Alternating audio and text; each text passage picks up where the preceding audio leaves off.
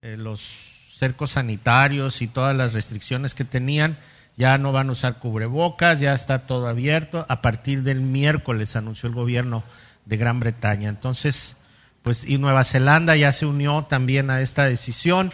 Y así poco a poquito esperamos que pronto llegue a México ya esto también de no tener tantas restricciones, porque se siente uno como encapuchado, ¿no? Ah, no, pues así andamos, ¿verdad? Yo me la quito, yo sí, sí, sí me la pongo a veces cuando le veo carita de miedo, saco mi máscara y me la pongo. Y este, pero si les veo carita y que no tienen miedo, no me la pongo. Así que si usted ve que, que, viene así hacia mí, me pongo mi máscara, no es porque yo me esté cuidando, es porque usted tiene cara de miedo. Por eso. Ok. Pues gracias a Dios. Estamos, quiero agradecerle a, a Sami, la semana pasada nos tocaba predicar a los dos. Nos tocaba una parte él y otra parte yo, pero pues el Omicron me alcanzó y pues ya no pude venir. Estaba yo ahí en casita. Quiero decirle que el domingo ya me sentía bien, pero quería saber qué se sentía verlo desde la tele. Entonces, este, no, pero todavía estaba en días de contagio, aunque ya me sentía bien, pero este, dije, no, no voy porque todavía un poquito de tos y se vayan a espantar, mejor me quedo en casa y este, y pues agradecerle a, a Sammy que ocupó mi lugar así de la noche a la mañana. ¿Sabes qué? No voy a ir, porque el, el, viernes tomé la decisión de, de, no, de no venir el domingo. Pero pues gracias a Dios, les decía, un, un, un síntoma que, me, que, que tuve que fue raro para mí es que ya que terminó toda la fiebre, la tos, el escurrimiento, todo eso, y ya estaba yo muy a gusto, me dolieron los músculos, las corvas, muy fuerte, no podía ni dormir. Y entonces yo pensé que había sido algún medicamento, me pasa así cuando, cuando como barbacoa. No sé qué sustancia tiene el, borrego, cuando es de borrego. Así que cuando me invitan a comer barbacoa y no me duelen los pies, no fue de borrego. Era de chivo, de res, de caballo, de lo que sea, pero de, borrego no era. Cuando es de borrego me duelen las corvas. Eh, es un ácido que ha de tener el, el animalito. Entonces así me sentía, pero triplicado el dolor. Y me puse a investigar y resulta que, no en todas las personas, pero en algunas les da este dolor muscular, como si te fuera a dar un calambre, pero no te da y se queda a medias. entonces no te deja dormir. Y, y, este, pero se me fue desvaneciendo poco a poquito y ahorita ya estamos al 100 otra vez. Gracias a Dios. Bien, pues estamos en una serie de la familia. Vimos el, primer tema que no era de la serie, pero fue la introducción, la unión libre. Hablamos acerca de la unión libre, por qué no es correcto vivir en unión libre, por qué Dios creó nuestro cuerpo para, para bendición, para disfrutar de una persona, pero en, en las líneas correctas de Dios. Y vimos que uno de los, de los versículos más fuertes es, el cuerpo no es para la fornicación. Y, dice que, ¿por qué? Porque el cuerpo eh, para Dios es santo, además es el templo del Espíritu. Así que ese es, ese es la, ese fue el, primer tema. El, tema pasado hablamos del matrimonio. O sea, primero, ¿por qué no la unión libre? Y la semana pasada hablamos del matrimonio. Así que cuando hablamos del matrimonio, pues hablamos de algo santo, algo que a Dios se le ocurrió, algo que, que Dios diseñó y prácticamente Dios nos dejó la tarea de preparar a nuestros hijos para que se vayan. No, no nos dejó la tarea de dejárnoslos para siempre, ¿verdad? Ahora está muy de moda que no se casan los hijos y ya cumplen 39 años y medio y quieren mamila y quieren chichi. Y, y, pues no, ¿verdad? y sienten que si llegan a los 40 ya van a rebasar la adolescencia. Entonces, pues no, no, no, no, no. Así que nosotros tenemos que trabajar y prepararnos para soltar a los hijos. Las águilas, las águilas, la mamá águila, este, le, eh, cuida a los, a los pollitos y ya cuando ve más o menos que se llenaron de plumitas, la mamá agarra al pollito y lo avienta. Entonces el pollito necesita un psicólogo porque es un shock que recibe que no sabe qué hacer. Y entonces va en caída porque hacen sus nidos muy altos. Y va en caída el pollito, va en caída y de repente algo le dice que tiene que hacer y empieza a aletear y se da cuenta que puede volar. Y ya la hizo, ¿verdad? Como ya le gustaron los gusanos y ya le gustó la carnita, pues ahora su instinto hace que busque, que busque el alimento. Mami se despidió de ellos, papi se despidió de ellos y los, los aventaron. De los pollitos que tienen, tal vez alguno no alcance. Y pues le toca morir en el intento. Pero son los mínimos, muy pocos. Pero así es, y así es la vida con nosotros. Nosotros tenemos que echar afuera a nuestros hijos y, hacerlos que, que vuelen yo fui muy benévolo. Les dije, a los 28 ya no quiero a nadie en mi casa. Y, fui muy benévolo porque pues ya 28 años ya están viejones, ¿no? Entonces, bueno, con mucho respeto a los que tienen 30, ¿no? Pero, pero sí, yo a los 28 dije, yo no quiero a nadie en mi casa a los 28 años. Ahora déjenme vivir mi luna de miel, porque pues es, eh, toma uno otra vez la luna de miel ya cuando se van los hijos. Entonces, pues sí, me obedecieron, se fueron así rapidito. Órale. El Marco se fue antes y César también. Nomás el que no se quería ir era Juan. Ese no se quería ir. Pues estaba viviendo a gusto, ¿verdad? Pero pues llegó Chelly. De hecho, una miradita de esas. Me lo robo y me lo robó. Se lo llevó. no, el afortunado es él, ¿verdad, Chelly? Eso, eso. Muy bien. Pues si no saben, esa señora hermosa es mi nuera, ¿eh? Es ella, Chelita. Gracias a Dios. Bien. Hoy vamos a hablar del rol del varón. A ver, los hombres, levanten la mano, por favor.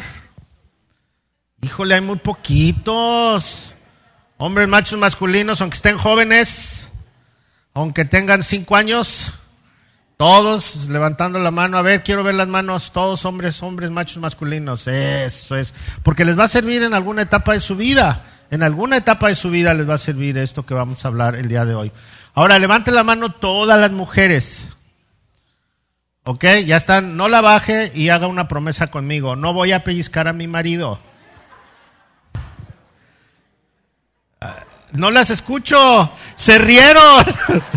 A ver, levante la mano otra vez conmigo y diga, no voy a pellizcar a mi marido. No le voy a dar de codazos. Amén. Eso es ya. Ok, gracias por su promesa, porque va a estar bueno el asunto. Ok. El rol del varón el rol del varón. Escogí tres pasajes para no llenarlos de, versos bíblicos, este, aunque es bueno, pero escogí tres pasajes que hablaron a mi corazón y, aunque es un tema que, que, que lo tengo bien estudiado, quise tomar unos pasajes que hablaran algo nuevo a mi vida y que de esa manera ustedes fueran edificados, edificados y, y, yo también. Entonces, voy a leer tres pasajes. Uno de ellos es Eclesiastés 4, verso 9 en adelante. El segundo es Efesios 5, 28 en adelante. Y el tercero es Primera Carta de Pedro, capítulo 3, verso 7 en adelante. ¿Ok?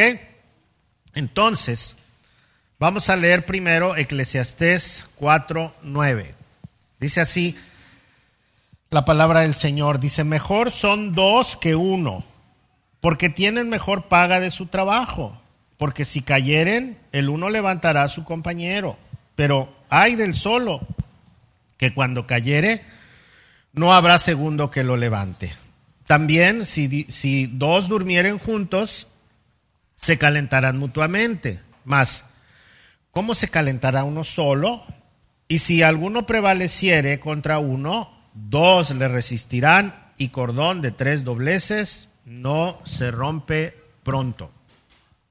Este pasaje habla de la compañía de, personas, pero también incluye el matrimonio. Yo marqué algunas palabras eh, que, están en este pasaje como la de si cayeren, una frase, perdón, es si cayeren. El, matrimonio siempre eh, eh, pasa etapas donde pueden caer y entonces dice, no, así se apoya el uno al otro para no caer. El otro es, se, se calentarán mutuamente, está, está muy apasionado, ¿verdad? Pero es verdad, uno no puede vivir solo y más aquí en este lugar tan frío como Puerto Vallarta. Necesita uno cobijita de carne. Ok. Y el último de este pasaje es cordón de tres dobleces no se rompe pronto. Se refiere a, tres hilos y los intérpretes dicen que es el matrimonio y el tercer cordón es Dios. Entonces, cuando Dios está en medio del matrimonio, entonces está bien afianzado y no se rompe. El segundo pasaje es Efesios 5:28. Efesios 5:28 dice, así también los maridos deben amar a sus mujeres como a sus mismos cuerpos. El que ama a su mujer, a sí mismo se ama. Porque nadie aborreció jamás a su propia carne, sino que la sustenta y la cuida, como también Cristo a la iglesia, porque somos miembros de su cuerpo, de su carne y de sus huesos. Por eso dejará el hombre a su padre y a su madre, y se unirá a su mujer, y los dos serán una sola carne. Aquí subrayé la palabra amar. Amar. Los maridos deben amar. Y subrayé sustenta y la cuida. La sustenta y la cuida. Los maridos deben sustentar y cuidar. Y pues el pasaje que casi casi es la base de todas nuestras prédicas de la familia, dejará el hombre a su padre y a su madre y se unirá a su mujer y serán una sola carne. Muy bien. El tercer pasaje es primera carta de Pedro capítulo 3 verso 7. Dice así, vosotros maridos igualmente vivid con ellas sabiamente, dando honor a la mujer, como a vaso más frágil y como a coherederas de la gracia de la vida, para que vuestras oraciones no tengan estorbo. Aquí subrayé dos palabras, sabiamente y la palabra honor. Entonces, estas son dos palabras que subrayé. Y en ellas están, eh, en estas palabras que subrayé, hice un resumen y puse cuatro puntos en cuanto al rol del esposo. El primero es cariño. Si está su esposo junto a usted y, usted está junto a su esposa, voltee a ver a su esposa y dígale, cariño, cariño. Ay, qué bonito.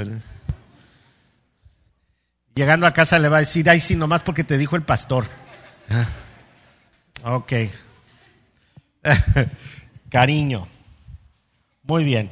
La segunda palabra es seguridad, la tercera es comunicación y la cuarta es liderazgo.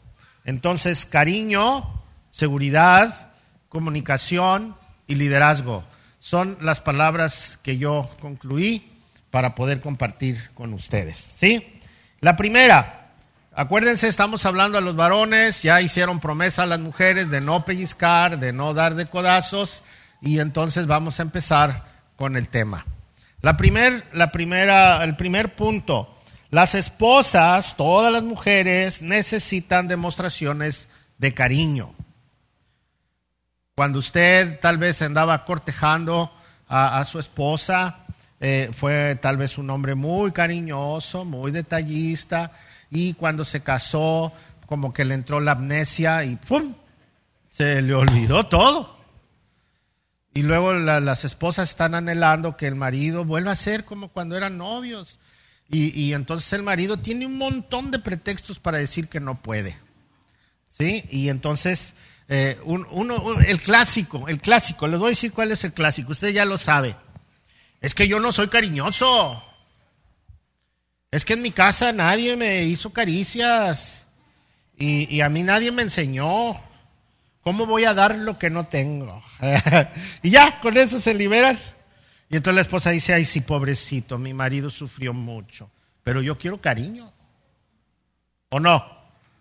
Entonces la esposa quiere cariño, a ella no le interesa si el marido le pegaron, si lo maltrataron, si no le dieron cariño, si, si se lo dieron. ella no le interesa, ella quiere cariño. Amén.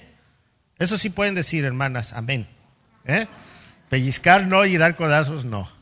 Entonces, si quiere, quiere la esposa cariño, quiere amor, quiere romanticismo. Y, y déjeme decirle, si usted es de los hombres que dice es que yo no recibí cariño, yo no, yo, yo no sé dar porque no recibí, déjeme decirle que Dios le creó a usted, varón, para dar cariño, para dar amor, para ser romántico. Dios no se equivoca. Cuando Adán vio a la mujer, dijo, wow, chulada de mujer, pues no conocía otra, ¿verdad? Pero dijo, qué chulada. Este... Pero ese fue el fin, Dios no le hizo dos, le hizo una nomás. Entonces dijo, este es hueso de mi hueso, carne de mi carne. Y entonces, pues le dijo, y tú vas a ser llamada él, le puso nombre. O sea, todo esto, véalo desde el punto romántico y, y qué, qué bonito, ¿no? que, yo pueda acercarme a mi esposa y le diga yo a mi esposa, oh mi amor, eres el regalo de Dios para mi vida, eres carne de mi carne, hueso de mis huesos, te voy a amar siempre, es más, te voy a poner un sobrenombre, te voy a poner my love. ¿Eh? Y entonces yo siempre le digo a, a mi esposita, ¿mi qué? Mi my love. ¿Por qué? Porque es carne de mi carne, es hueso de mis huesos, es, somos uno, ella y yo. Entonces, eh, eh, tenemos que ser románticos, tenemos que ser personas que expresan su amor, que expresan el romanticismo, pues tal vez, eh, a, ver, agárrela de la mano ahorita, agárrela de la mano. Sí, agárrela de la mano, no le dé medio. Pero ¿sabe qué pude ver así de rápido? La mujer fue la que estiró la mano y lo jaló. ¿O no? Le dije, agárrelo de la mano. Así como que estoy robotizado, hermano, no puedo, no puedo. Y la mujer, chácale. Rápido. Bueno, es un buen empiezo. Tomarle la mano, tocar su cara, abrazarla, decirle que la ama repetidas veces, no como aquel que dice, uy, pues yo ya se lo dije cuando nos casamos, si yo hubiera cambiado de opinión ya le hubiera avisado. No, no, no, no, ella necesita escucharlo unas tres veces por semana. ¿Cuántos años tiene de casado? Imagínese toda la que les debe. Tres veces por semana. Tiene que decirle a su esposa que la ama, que está hermosa, que, es lo mejor que le ha sucedido en su vida. ¿Cuándo fue la última vez que le regaló florecitas a su esposa? Que no haya sido 10 de mayo, cumpleaños, Navidad, no sé. No, no, no, no, no. Nada más porque, porque sí. Porque la amo, porque me gusta, porque es el amor de mi vida. ¿O no? Entonces, el cariño es algo que, debemos practicar todos los días, siempre. Palabras de afirmación a nuestra esposa. Es lo mejor que nos ha sucedido. Somos afortunados de tener una esposa. Entonces tenemos que cuidarla, tenemos que, que enamorarla todos los días. Qué triste es decir, es que ya se me pasó el amor. Pues ¿a dónde? Porque el amor no se acaba. La Biblia dice que el amor no se acaba. ¿O no?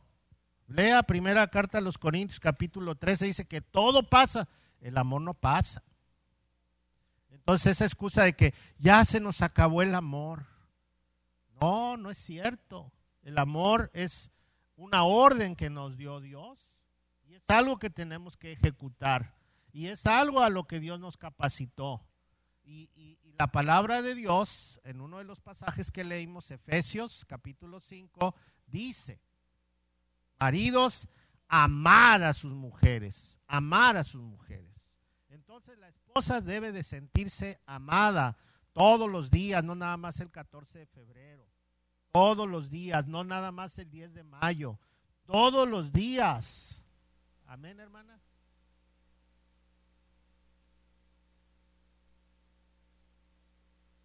Una mujer que no recibe cariño.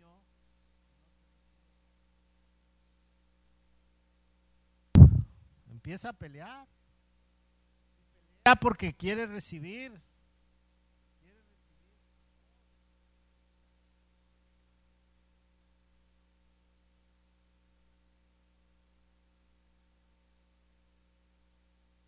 las nubes.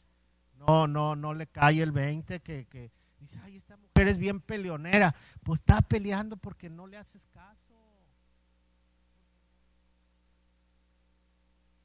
Palabras bonitas.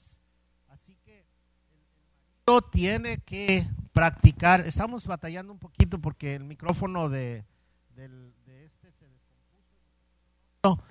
Y si no, pues le ponemos el... Ah, no. No le hace, cámbiamelo. ¿En la grabación está bien? ¿Se escucha? Ok. Entonces, es algo que nosotros estamos capacitados para hacer. Oh, ya se hizo. ¿Eh? Es algo por lo que estamos capacitados. Dios nos ha creado con capacidades de amar. No es que si le enseñaron o no le enseñaron. Usted está capacitado para amar. Así como anduvo conquistando, ese se le tiene que quedar, no como el Omicron que nomás dura cinco días. Este debe de ser permanente. Amén. Permanente como la tifoidea. ¿qué tiene que ver la tifoidea? A mí me dio tifoidea cuando era niñito. ¿Qué tendría? Como ocho años. Me dio tifoidea y bien fuerte, casi me muero. De las tantas veces que estuve a punto de morirme. Y hace como unos cinco años me hicieron un estudio de, no sé cómo se llama, pero me sacaron sangre y todo un estudio. Y, y entonces cuando el médico vio mis estudios, me dijo, usted tuvo tifoidea, ¿verdad? Dije, es brujo este hombre. Y le dije, ¿por qué? Es que usted tiene tifoidea. Está en los estudios dice que usted lo tiene y ahí va a estar para siempre. Así debe de ser el cariño. Así debe de ser el amor. Ese no se va, ahí está y hay que alimentarlo todos los días, en todo momento. Una palabrita en la mañana, un detalle al mediodía, hasta un buenas noches, mi amorcito. Vecina, buenas noches, ¿verdad? Entonces, eso es algo bonito que debemos alimentar. Así que es, es, es es algo que nosotros tenemos que hacer. Ese es el rol principal del esposo. Le voy a decir por qué. Si usted es un esposo que ama, que cuida, que es romántico, entonces sus hijos van a ver eso. Entonces la, niña, si usted tiene hijas, van a querer un marido como su, su papá. Ay, mi papá, mire. Cuando se enamoren, no van a pedir menos que eso. Entonces su primer amor de las niñas debe ser su papá. Debe ser su papá. Si usted tiene hijas, varón, muéstrele un amor profundo a su mamá y entonces las niñas van a entender lo que es el amor. Claro, no deje de, de decirle a sus hijas que las ama abrácelas también, cuídelas, pero prohibido. A mis hijos sí, pero a mi mujer no. No, no, no, no. Primero es la esposa y después los hijos. Primero siempre va a ser la esposa, después los hijos. Porque hay quienes dicen, no, pues es que yo mis hijos y quiero lo mejor para mis hijos, pero con esta mujer no. Pues entonces, ¿dónde está la congruencia? Todos queremos que a nuestra mamá les vaya bien, ¿verdad? Y todos queremos que nuestra mamá esté bien y que la cuidadito que nos insulten a la mamá porque ah bueno es igualito con su esposa. Sus hijos quieren lo mejor para su mamá y lo mejor que le sucede a su mamá es que tenga un esposo que la ame, que la cuide y que ese esposo sea pues su papá y no el vecino ni el carnicero. ¿O no? Entonces, necesitamos hombres cariñosos. Dice la escritura, hombres amen a sus mujeres, amen a sus mujeres. Es una orden que se le da a los hombres, dice, y ámelos como a sus propios cuerpos. Si se ama a sí mismo, está capacitado de amar a su mujer. Entonces, ¿por qué? Porque el que se ama maduramente entonces tiene capacidad de cuidar de otra persona. Tiene capacidad de bendecir a otra persona. Así que ame a su mujer. El segundo punto que dijimos que era, ¿se acuerda? Di los cuatro puntos. Seguridad. Su esposa necesita seguridad física y seguridad emocional. Entonces, cuando hablamos de esta seguridad, necesitamos demostrarle a nuestra esposa que ella nos hace feliz. Con su sola presencia nos hace feliz. Apreciar todo lo que es ella. Mostrarle todo lo que hace en, su vida diaria. Eh, celebrárselo. ¿Por qué? Porque ella se alimenta de esto. Se alimenta de esto. Celebre eh, cuando ella, si, si su esposa cocina, porque ahora ya cambiaron las cosas, ¿verdad? Si su esposa cocina, pues celébrele la comida. Si su esposa no cocina, pues apláudale al cocinero. No, no se crea. no, es que ahora ya trabajan los dos y entonces a veces ya no se puede. Eh, y, y, los roles han cambiado, pero eso, pero no ha cambiado el que nosotros demos una seguridad en cuanto a lo físico a ella y cuanto a lo emocional. Necesitamos nosotros eh, exigirle a nuestros hijos que respeten a la mamá, porque hay, hay muchas, muchas personas que crían mal a los hijos y cuando el hijo le falta el respeto a la mamá, pues se lo celebran. Yo he visto niños que patean a la mamá y el papá se está riendo, o que le faltan al respeto y el papá se ríe. Y no, ni viceversa, no debe de ser así. O que le dicen groserías a la mamá. Qué terrible. Debe de haber un respeto y lógicamente el respeto viene, debe de venir del esposo. El esposo nunca debe de mencionarle groserías a la esposa, no debe gritarle. El hecho de que sea cabeza del hogar no le da derecho a gritar, a insultar, a humillar, a lastimar pues mucho menos darle un golpe, ¿verdad? Nada de eso. Todo eso es del diablo. Y usted parece diablo cuando se pone así. Entonces, lo que es de Dios es que haya respeto, que haya amor, que haya cuidado. Eh, debe de ser un hombre trabajador, debe de ser una persona trabajadora. No importa que trabajen los dos. Hay algo bien importante cuando el esposo es, es este, alguien que provee para su casa, la mujer se siente bendecida por su esposo. Fíjese que a mí me tocó en una ocasión una, una pareja que tenía muchos conflictos por el dinero. Él era un hombre muy trabajador, pero ellos tenían una tienda muy grande, que cuando él llegó a la vida de la señora, este, la señora ya tenía su tienda muy grande, muy exitosa. Y él era un trabajador. Se casaron y entonces él se convirtió en el trabajador de la tienda. Y una vez en consejería, él me dijo que se sentía frustrado, porque la señora ganaba mucho dinero.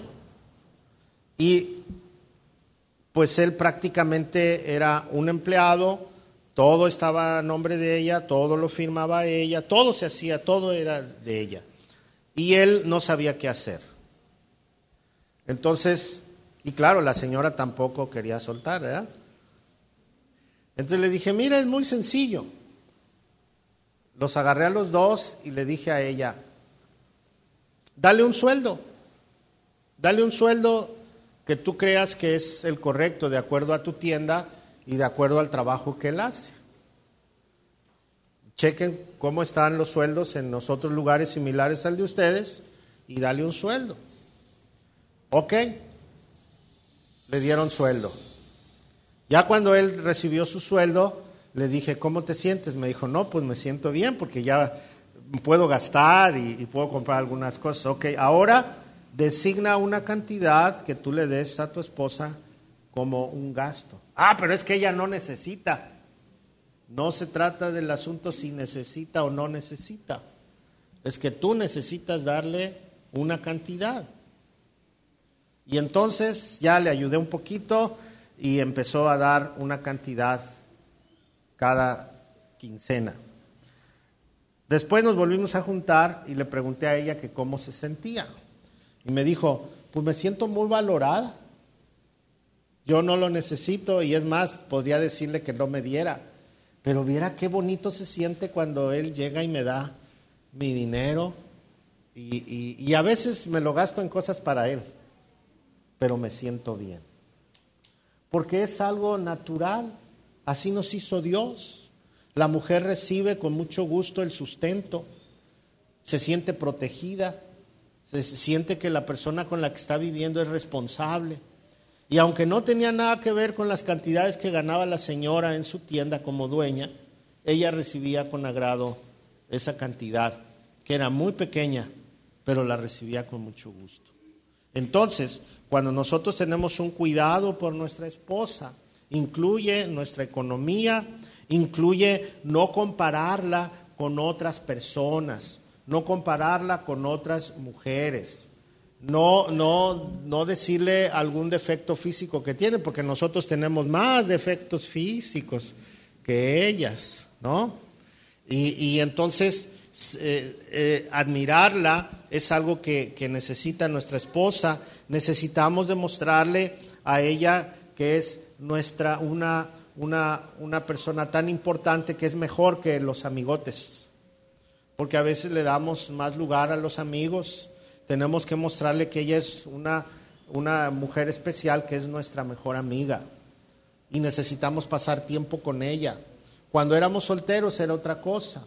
Pero cuando estamos entre esposos, debe de ser nuestra mejor amiga, con quien platicamos, con quien pasamos buenos tiempos, donde podemos ir a cenar juntos. Claro, de vez en cuando hay que ir dejar, hay que dejar al marido a que vaya con esos locos al barco y, que se la pasen bien, ¿no?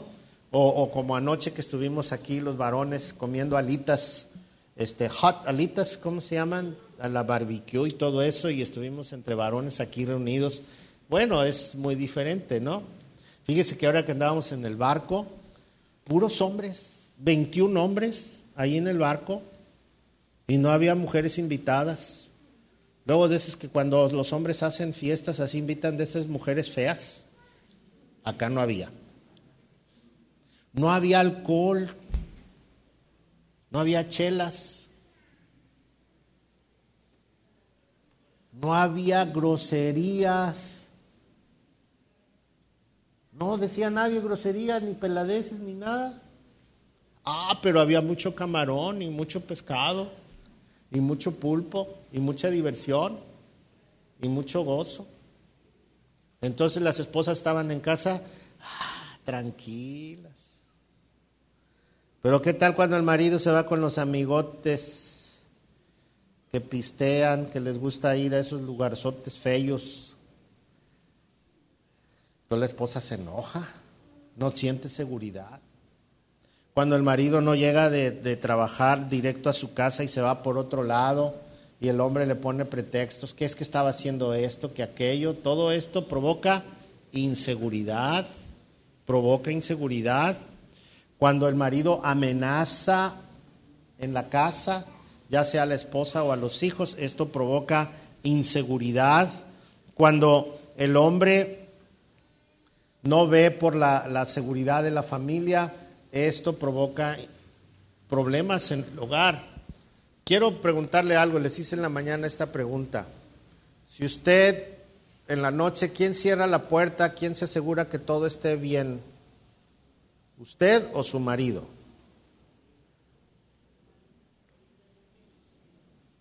Si es la esposa, el marido está de baquetón, ¿eh? La mujer, fíjese, un detalle tan sencillo. La mujer se siente bendecida cuando el marido se encarga de que todo esté cerrado, de que todo esté bien, porque ella necesita seguridad. Cuando usted va por la calle con su esposa y la toma del brazo o la abraza, ella siente seguridad. Si usted no lo hace y lo hace mañana o al rato, ella le va a decir, ahora, porque no está acostumbrada.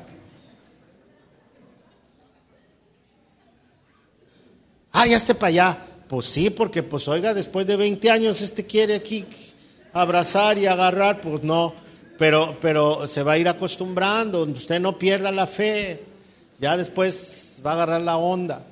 Pero eso le da mucha seguridad, le da mucha seguridad que usted le agarre la mano a su mujer y vayan por la calle, sí, de repente le da un besito, eso le da mucha seguridad. Cuando usted no mira a las mujeres que andan ahí alrededor, que ya no visten, ahora desvisten, y entonces si usted no anda de mirón, eso le va a dar seguridad a su esposa. Amén, hermanas. Amén, ¿verdad? Ahora todos los amenes son de las esposas. Los pellizcos no, ¿eh? Ni los codazos. Ok. Entonces, la fidelidad es algo que le da mucha seguridad a nuestra esposa. La fidelidad es algo bien importante. El, que no haya en nuestra mente otras personas. Eh, la fidelidad no nada más tiene que ver con, con mujeres. ¿Qué es lo que usted ve? qué tipo de películas ve, qué tipo de revistas revisa, a quién tiene en el Face. ¿Sí? Todo esto, con quién platica en los chats del, WhatsApp, del Face, del, de los otros, ¿cómo se llaman? A ver, hay Twitter, pero el Face es el más popular, ¿no? Y el WhatsApp. ¿Quiénes son? Su mujer, puede leer los mensajes que usted manda, su mujer puede revisar su teléfono sin ningún problema. Ah, porque se sienten indignos los hombres, ¿no? Y, ¡ay, ofendidos! ¿Cómo que quiere revisar mi teléfono? Pues, ¿qué te pasa? Pues, ¿qué tiene? ¿Qué tiene de malo? A ver, ¿hay algún hombre aquí que se enoja porque le revisen su teléfono? Para ahorita Dice, ni ustedes se la creyeron.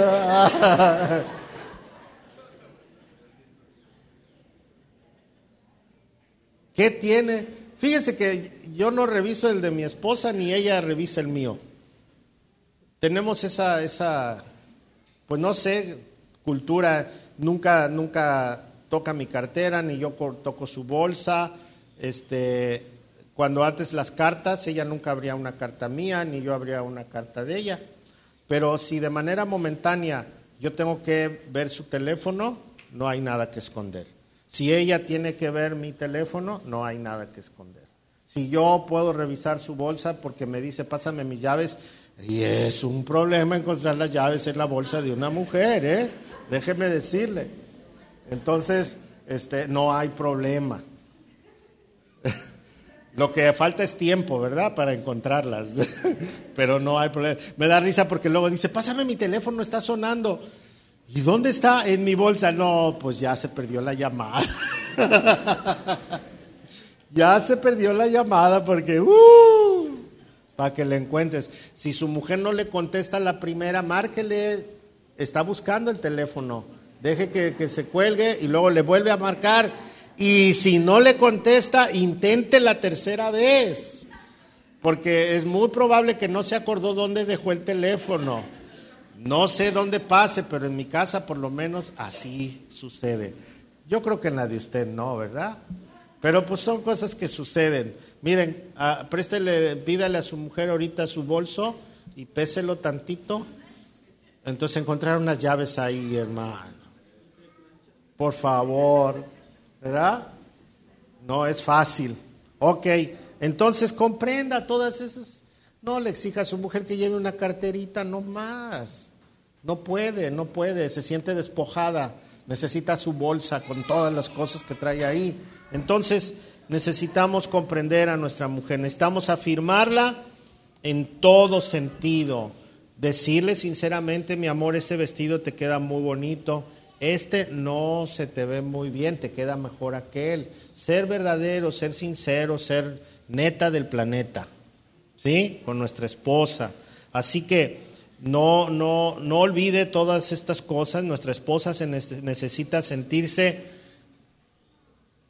protegida por su esposo, tanto emocional como físicamente. Ella necesita esta seguridad que, que tiene que venir del hombre. Dice la escritura que debemos vivir con nuestra esposa de manera sabia Dice que vivamos con nuestra esposa de manera sabia, pero también dice, porque nadie aborreció su propia carne, sino que la sustenta y la cuida.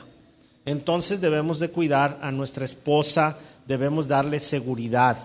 Entonces dijimos que ellas necesitan cariño y necesitan seguridad, pero también nuestra esposa necesita una buena comunicación. A ver, hombres, repitan conmigo, comunicación. Otra vez, comunicación. Necesita escuchar a su esposa, escucharla. Pero ¿sabe qué? Escucharla es no dejarla que hable y uno ande por allá en otro lado. No.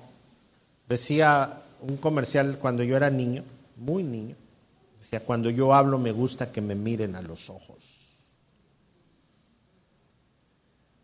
Mujeres, ¿a cuántas les gusta que cuando hablan les miren a los ojos? Todas, ¿verdad? Todas. No que está hablando la esposa y uno está acá, ah, sí, te estoy oyendo, te estoy oyendo. Ya, que está oyendo? No está oyendo nada.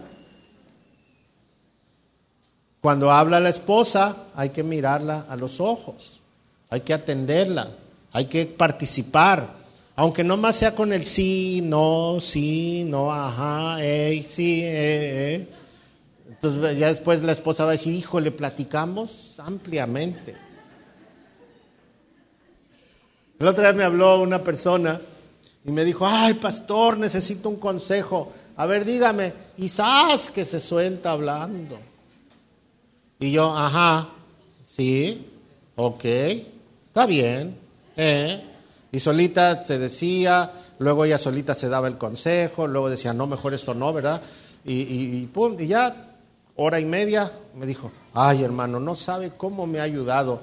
Gracias por sus consejos. y le dije, de nada, de nada, de nada.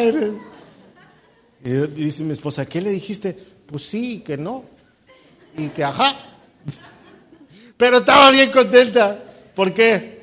Pues porque la escuché, ¿verdad? La escuché y ella sabía que la estaba escuchando porque pues estaba el teléfono aquí y participaba yo, ¿no? Participaba con el sí, con el no, con el ajá, ¿verdad? Porque no puedo estar repitiendo lo mismo. Pero la esposa, imagínense mi esposa. A mí se me van las cuerdas luego, me regaña, me pone mis... Oye, te estoy hablando. Ay, sí, perdón, perdón, perdón. A ver, y me acuerdo de los consejos que doy. Y apenas tenemos 40 años de casados, híjole, estamos aprendiendo poco a poquito, ¿no?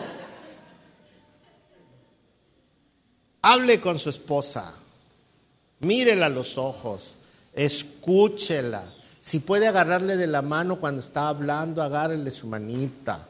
Eso quiere decir que está usted atento. Porque si se acuerdan, les he dicho muchas veces, ¿cuántas palabras tiene que decir nuestra esposita al día? de 25 a 30 mil. Porque si no dice la pobrecita todas esas palabras, se va a sentir triste. Y cuando lleguemos nosotros en la noche y no queremos platicar, va a pelear. Va a pelear. Y si usted no quiere pelea, hable, platique, ponga los ojos fijos en sus ojos y déjela hablar, porque necesita hablar. Usted ya se gastó sus cinco mil o diez mil en la calle, con los amigos, en el trabajo y eso, y ya llegó muy cansado de tanto hablar. Pero ella necesita 30 mil. Así que déjela hablar, déjela hablar, comunicación. Pero no nada más déjela hablar así como que, ay, habla pues, yo te escucho. No, participe, opine y ayude a resolver los problemas. Porque seguramente su esposa le está hablando de una situación que ella no puede controlar. O simplemente se quiere desahogar, pregúntele cómo te sientes. Cuando usted llegue del trabajo y la esposa le diga, ¿cómo te fue? No le diga, pues bien, no, dígale, fíjate que me fue muy bien, hice esto, hice aquello, hice el otro, eh, eh, mi patrón o, mi empleado hizo esto, aquello, lo, particípele de lo que hizo lo más que pueda ampliarse, aunque hable cinco minutos nomás, pero trate de decirle todo lo que pueda. Ya cuando ella dice, ah, pues fíjate que a mí ya, ya se acabó la plática, ya, ya ella va a platicar y ya usted ya, ya soltó lo que tendría que soltar. ¿O no? Ya cuando ella tome el mando de la plática, ya, ah, usted puede descansar y escucharla. Pero así es. Entonces, nuestra esposa necesita comunicación. ¿Por qué vamos a hacer esto? ¿Por qué vamos a hacer aquello? ¿Por qué no esto? ¿Por qué sí? Todo esto es comunicación. ¿Sí? Igual, mire, si usted es romántico, si usted le da seguridad a su esposa, si usted la protege, si usted tiene buena comunicación, no necesitamos conferencias de sexo. Nada de eso. ¿Por qué? Porque el otro se da natural. Una mujer que la escuchan, una mujer que la protegen, una mujer que le dan romanticismo, mm, es una mujer que lo quiere amar a usted de todas formas. Entonces, el mejor, el mejor sexo es el que no se lleva a cabo. Es el que se platica, el que se convive, el que se abraza, el que se dice. Todo esto es muy hermoso. Y la conclusión sería un acto sexual. Pero lo más hermoso es lo que se cultiva durante los días, durante la semana. Amén. Y todas las mujeres dijeron, eso. De que ocho días le toca a las mujeres, ¿eh? Así que digan fuerte el amén, porque la otra semana todos los hombres van a decir amén. ¿Ok? Bueno, entonces dijimos que necesitan cariño, necesitan seguridad, necesitan buena comunicación y necesitan un gran líder. Usted, varón, tiene que ser un gran líder. ¿Cómo va a ser un varón un gran líder? La Biblia dice que el hombre es cabeza de la mujer.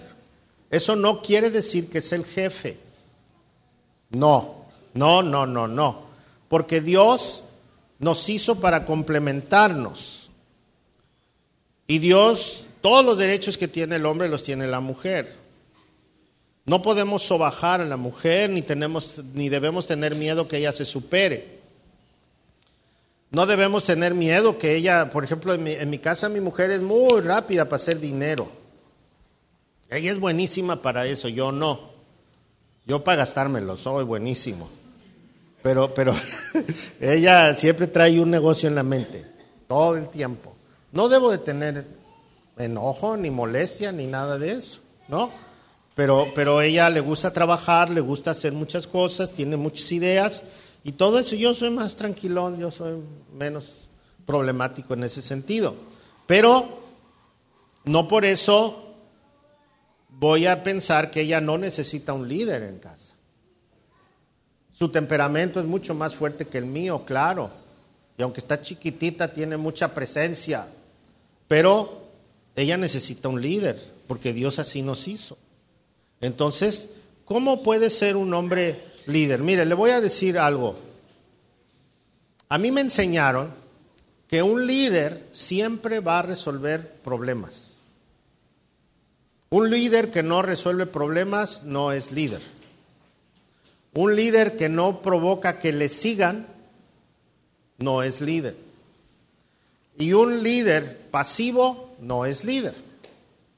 Le voy a poner un ejemplo.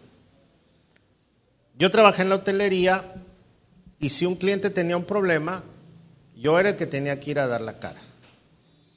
Por lo menos en el área de alimentos y bebidas. Y yo tenía que resolver el problema. Tenía que defender a mi empleado y tenía que resolver el problema ante el cliente. Sin que el cliente se sintiera mal, que el cliente se sintiera atendido, pero que mi empleado no se sintiera sobajado. Si yo humillaba a mi trabajador, entonces yo no era su líder. Pero si yo humillaba a mi cliente, entonces él no iba a querer regresar. Entonces yo tenía que usar esa habilidad que Dios me, permitió tener en ese tiempo para que yo no dejara de ser líder. Yo, yo podía humillarlo y entonces yo me iba a convertir en su jefe. Eso no iba a cambiar, ¿verdad? ¿Quién era el jefe? Yo era el jefe. Y él era muchacho que trabajaba para la empresa, pero también para mí. Pero era mejor no ser el jefe. Siempre era mejor ser el líder. Era mejor ser el líder. Entonces, cuando tú eres el líder, no solamente eres el que, el que va al frente, sino es alguien a quien le gusta seguir. En el sindicato, por ejemplo, si, si uno va con el líder sindical a presentarle un problema que tiene en el trabajo y el líder no lo resuelve, no cambia su situación de, de secretario general, pero no es mi líder. Si esa persona resuelve mi problema, además de ser el secretario, es mi líder. ¿Me explico? En una ocasión, el gerente de donde yo trabajaba estaba enojadísimo, muy molesto. Y me dijo, quiero ver a fulanito de tal barriendo el área de la alberca. Y quiero verlo desde aquí. Él estaba en el lobby viendo hacia la alberca y decía, yo lo quiero ver ahí barriendo y recogiendo la basura. Y quiero que tú se lo ordenes, me dijo a mí. Era mi jefe, no era mi líder. Y entonces llegué yo al área y vi a la persona que él me pidió que, que lo pusiera a barrer. Y entonces agarré yo, me metí a la cocina, agarré una escoba, agarré un, un recogedor y me puse a barrer yo en el área donde mi jefe no veía. Y empecé a barrer y entonces me acercó la persona, el susodicho, y me dijo, te ayudo. Y le dije, sí, pero tú barre allá. y entonces agarró la escoba y agarró el recogedor y se fue para allá y empezó a barrer. Y entonces yo me asomé y vi a mi jefe que estaba ahí arriba y estaba disfrutando. Pero él no sabía que había sido un resultado del liderazgo y no solamente haberle dado una orden. Y mi jefe me felicitó. y yo por dentro me estaba riendo, ¿no? Cuando nosotros somos líderes en casa, cuando resolvemos problemas, cuando como hombres atendemos los problemas que hay en casa, entonces somos líderes. Cuando mi esposita está enfermita y yo puedo eh, ver eh, lo del médico, puedo ver su medicina, puedo estar atento a que se tome sus pastillas, puedo decirle, no te preocupes, yo lavo los trastes, no se me caen las manos, no te preocupes, o yo trato de quien nos venga a ayudar. Eh, todo esto es liderazgo en la casa. Ay, que estoy malita. A ver, hijitos, vénganse para acá, vamos a dar una vuelta porque mami está enfermita. Y entonces me llevo a los hijos, los llevo a dar una vuelta, les enseño cosas, puedo jugar con mis hijos, puedo hacer la tarea con ellos, puedo platicar con ellos. Me convierto en un líder. Y la casa necesita líderes. Los hogares necesitan líderes. ¿Sabe? Escuché a un hombre que dijo, que las plagas de Egipto nos enseñan que fue un tiempo muy terrible. Y desde entonces la palabra plaga o la palabra pandemia es algo para decir que hay un desastre. Y entonces él trajo, dijo, pero ahora tenemos otro tipo de plagas y pandemias. Tenemos ausencia de padres en las casas. Tenemos ausencia de liderazgo en el hogar. Tenemos ausencia de personas que aman sinceramente. Tenemos ausencia de padres que guían a los hijos. Tenemos ausencia de valores.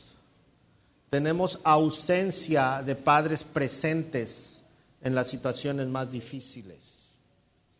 Tenemos una, una, una problemática de mujeres solas con maridos que se separaron y no quieren dar sustento a sus hijos. Tenemos una problemática social con cárceles llenas, con centros de rehabilitación llenos y con familias destrozadas. No hay peor pandemia que eso, por falta de liderazgo del hombre en su casa.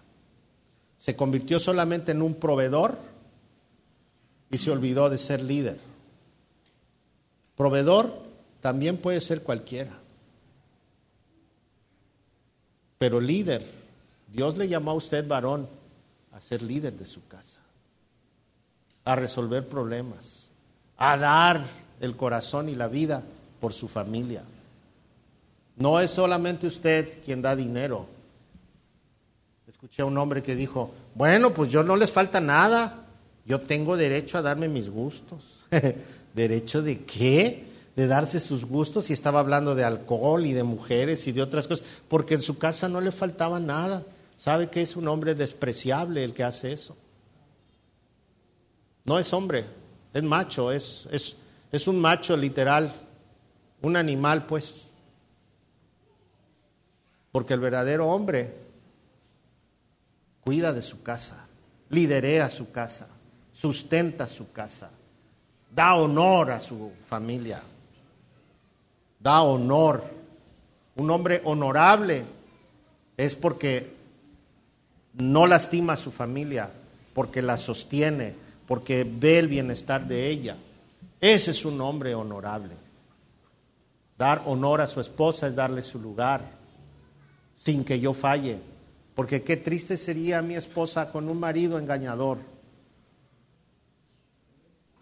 Qué triste serían mis hijos con un papá adúltero.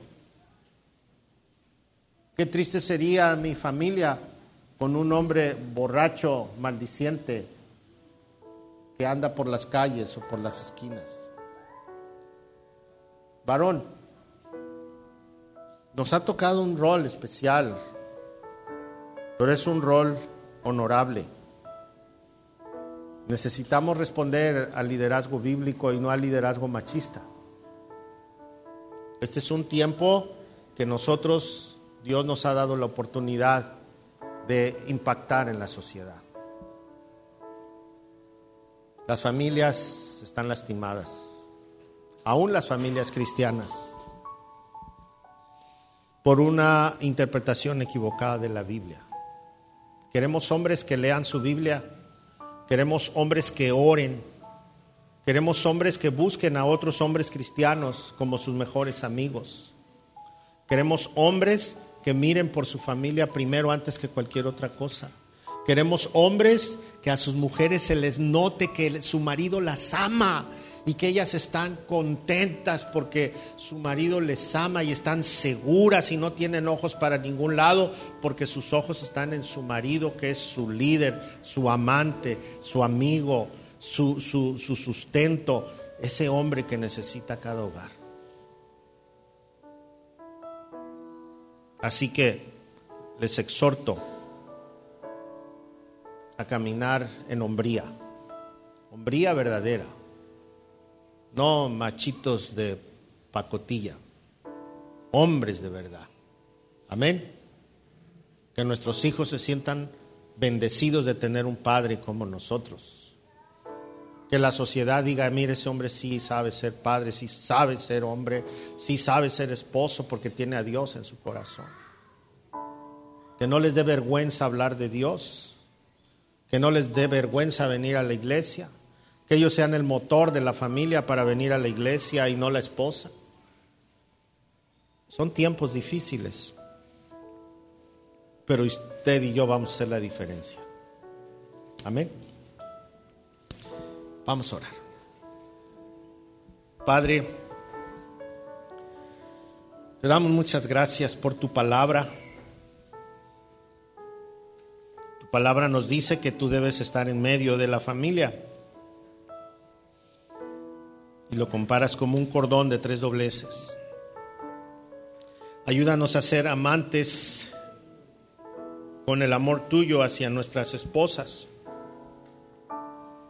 Que podamos sustentar y cuidar a nuestra esposa como vaso frágil, como lo más hermoso que nos ha sucedido en la vida. Ayúdanos a vivir sabiamente con ellas, dándoles honor, sabiendo que son coherederas de la gracia de la vida. Señor, Queremos ser líderes con un corazón conforme al tuyo. Queremos ser personas que son bendición en su casa y no un estorbo o causa de miedo o causa de dolor, sino al contrario. Que todo mundo se alegre porque llegamos a casa, que se sientan seguros, bendecidos. Señor, Estamos, estamos en tu presencia. Ayúdanos a hacer las cosas de manera correcta. Queremos depender de ti. Queremos orar, queremos leer, queremos congregarnos, queremos seguir en tu presencia a través de los amigos cristianos. Queremos hacer, Señor, tu voluntad siempre. En el nombre de Jesús. En el nombre de Jesús. Amén. Y amén. Gracias a Dios. Así que el ser varón no nos hace diferentes a nuestras esposas, pero sí nos recuerda que somos responsables de guiar, proteger, liderar, sustentar y dar honor a la familia. Amén. Vamos a ofrendar. Pueden pasar a la hora que gusten es tiempo de ofrendar. Un poquito de, Ayer tuvimos nuestro desayuno de mujeres. Gracias a Dios por las mujeres que pudieron venir, que estuvieron participando. El tema fue paternidad y, y pues hubo muchas lágrimas por ahí, pero estuvo muy bien. Y anoche tuvimos también nuestra reunión de varones y nos comimos ahí unas alitas eh, bien enchilosas, pero bien sabrosas que uno de los hermanos preparó y pasamos un buen tiempo también de varones anoche. Quiero recordarle que el día 12 de febrero tenemos nuestra cena de matrimonios. Y aquí en la cena de matrimonios es como dicen, chivo brincado, chivo pagado. ¿Cómo? Chivo pagado, chivo brincado. Entonces, este, apártelo con sus 200 pesos, ya después nos da el resto. cuesta 200 pesos la cena. Pero sí, porque así no hacemos de más ni de menos. ¿eh? Puede apartar la cena de matrimonios con 200 pesos. Si usted quiere venir y está solito, está soltero, este, puede venir, paga la mitad, paga 100 pesos. Y este, vamos a tener unas mesas aparte para quienes no traen su, su esposita o su esposito y ahí pueden estar escuchando para, para aprender un poquito más. Si son solteras para, o solteros, para cuando se casen no cometan los errores, pero si son que ya, ya tronó la familia, pues para ver, identificar en dónde le fallamos, ¿no? Y no volverlo a hacer. ¿Sale? Ok. Pues el día 12 va a ser por la tarde y vamos a tener este buen tiempo de cena de matrimonios. Muy bien. Y, les pido que oren, vamos a tener un seminario de mujeres allá en Autlán en, el mes de marzo. vamos a tener en Autlán un seminario de mujeres y después aquí en mayo va a ser el seminario de mujeres también, para que estén preparándose. Muy bien, pues ya nos vamos. Espero que tengan una semana muy bendecida. No le tengan miedo al Omicron, al cabo nos va a dar a todos. Tómese su, como, como dijo López Obrador, su paracetamol y su Big Vaporru. Prepárese, cómprese un pomo grande y una caja de paracetamol. Ok, ya con eso. Y mucho tecito, mucho tecito, para que esté tomando bebidas calientes. Ok, vamos a ponernos de pie todos.